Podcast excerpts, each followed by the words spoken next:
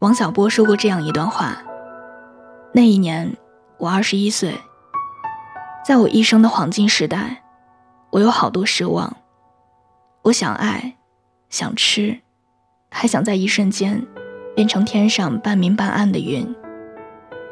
后来我才知道，生活就是一个缓慢受锤的过程，人一天天老下去，奢望也一天天消逝。最后变得像挨了锤的牛一样。可是我过二十一岁生日的时候，没有预见到这一点。我觉得自己会永远生猛下去，什么也锤不了我。我不知道你对自己的人生有什么样的规划。这个规划也许从小时候的天马行空，逐渐变成了长大以后的中规中矩。但不论我们对于未来的设想是否相同，我们每一个人都在特别认真的努力着，因为没有人希望自己的理想只是一句空想。大学毕业以后，我只身一人来到北京，说到底是为了弥补大学时候的遗憾。至于为什么喜欢北京，我想和大部分北漂的人一样。根本说不清楚，只是觉得好像在这里，我更能找到那种人活一遭没有白来一场的感受。只是觉得在这里机遇更多，所以好像成功的概率也会大一点。尽管现实往往是我们把自己撞得头破血流，还嘴硬的不肯认输。踏上进京的火车前。家人朋友和我说了很多，他们让我慎重考虑，或者劝我留在家乡的小城。他们说北京竞争激烈，房价高，物价高，我会过得很辛苦。也许搭上整个二字当头的年龄，也不一定有什么好的结果。我知道他们的用心良苦，我知道他们都想让我过得更轻松、更舒服一点。可是你知道的，相比于那种一成不变的稳定而安逸的生活，我更愿意在年轻的时候，去体验多一点的未知，甚至是惊险。因为年轻，所以不怕从头再来。我想要逃出自己的舒适区，看看在那些按部就班的命运之外，我还有没有更多的可能。二十多岁的年纪我不走，难道要等到退休之后吗？而至于上帝，他究竟会不会再多赋予我一点？我不去考虑。于是，我来到北京，找了一份出版社编辑的工作，还算得心应手。开头也都还不错。我慢慢的融入这座城市，生活也开始步入正轨。尽管我并不知道将来会发生什么，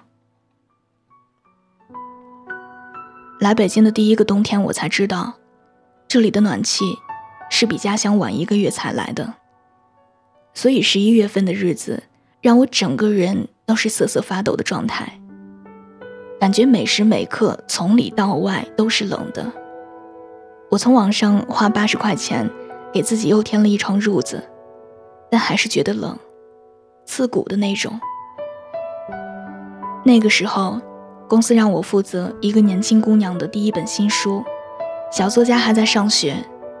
于是，在好几个月的时间里，我上午忙其他的工作，下午就要坐地铁穿越半个北京城，去小姑娘的学校找她讨论出书的事情，一聊就是整个下午。然后等到晚上。再穿越半个北京，回到我的合租屋里面看稿改稿。在做那本书的同时，我还要兼顾其他工作，熬到下半夜两三点，都是特别常见的事情。为了半夜不困，从不喝咖啡的我，买了一整箱子速溶咖啡。困到受不了的时候，就猛灌自己几杯，然后继续改稿。趴在电脑前睡着也是常事儿。等胳膊被压麻了再醒来继续写。可尽管这样，我从来都不会抱怨或者产生丝毫的懈怠，因为我知道，这都是我自己的选择。就算有再多的苦难，也要咬紧牙关。而也因此，我见证了太多个北京的凌晨与黎明。扫街的环卫工人穿戴厚重的棉服，拿着扫帚一丝不苟打扫着的样子；卖煎饼的大叔骑着那辆破旧的三轮车，冒着寒风按时出摊的样子。天还没亮的时候，就有人赶着第一班公交车，打着哈欠的样子。这些我都见过。你看，那么多人都在努力的生活、工作，尽管辛苦，却很知足。后来，熬夜成了我的生活常态，而站在窗前看看这座城市，也变成了生活的一部分。白天的时候，你是很难看见这样安静的北京的。而因为你的渺小，甚至连你自己都会忽略你的存在，更不用说别人。但是在黎明前，周围一片寂静，你才能感受到你是真真切切的在这片土地上生存着。那个小姑娘是第一次出书，我也是第一次负责出书，我们都很紧张。我想帮她实现愿望。我也想实现自己的愿望，我想看看我自己到底能做到什么程度。我熬夜，也失眠。我第一次觉得，人生真的很辛苦，但也真的感受到了被需要，这让我很有成就感。北京的冬天特别干，嘴角裂了半个月还是不见好，没有时间去看香山的红叶。没有时间去三里屯逛街，所以就连睡觉已经成了很奢侈的享受。工资不多不少，想攒下来给自己买一辆二手车，节省一下上下班的时间。于是，连改善伙食这样的机会也逐渐减少了。小姑娘的书按时完成了，甚至比预想还要好一点儿。我的时间也终于不那么紧了。老板给加了薪，满足的不能再满足。我给自己报了外语课和瑜伽班，都是我喜欢的事情。我买了第一辆车，虽然不知道是几手的，但我爱的要命。来北京三年，我依旧没有房子，却从合租房换到了一个离公司很近的公寓。父母来看我的时候。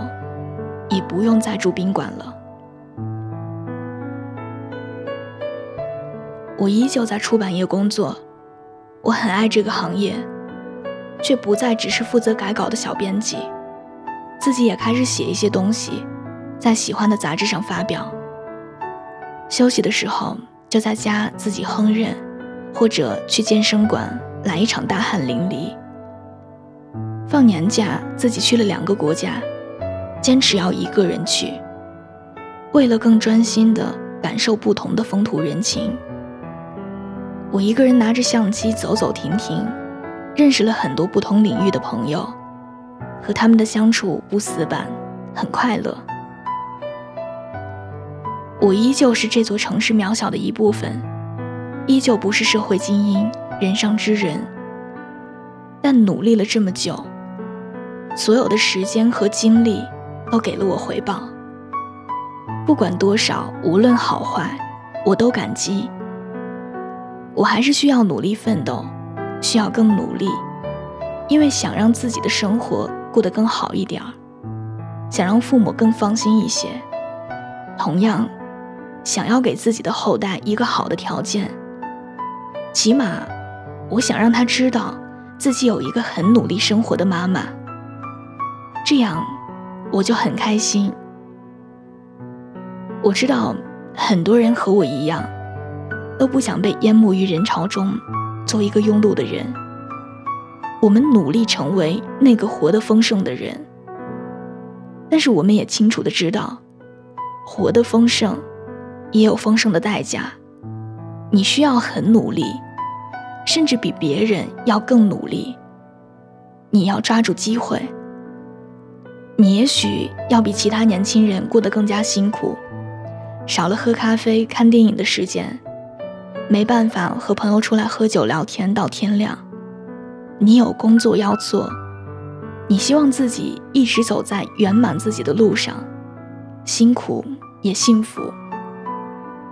你问自己，这样的辛苦到底值不值得？为什么你的花样年华要全部用来拼搏？而不是享受生活，但你不知道，等你靠着自己的日夜努力，工作有了收获，加了薪，你给妈妈买了她一直喜欢的手表，送给爸爸一件羊绒大衣的时候，你的踏实自豪，你的欣喜骄傲，不言而喻。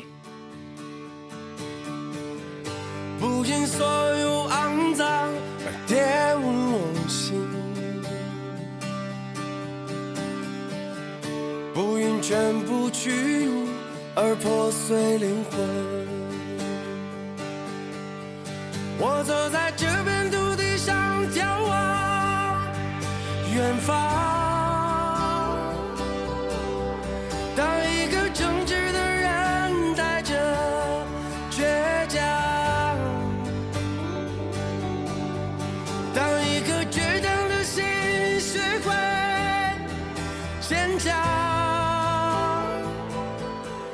这是我非常喜欢的一篇文章，成千上万如你如我的年轻人，都在和我们一样努力的生活着。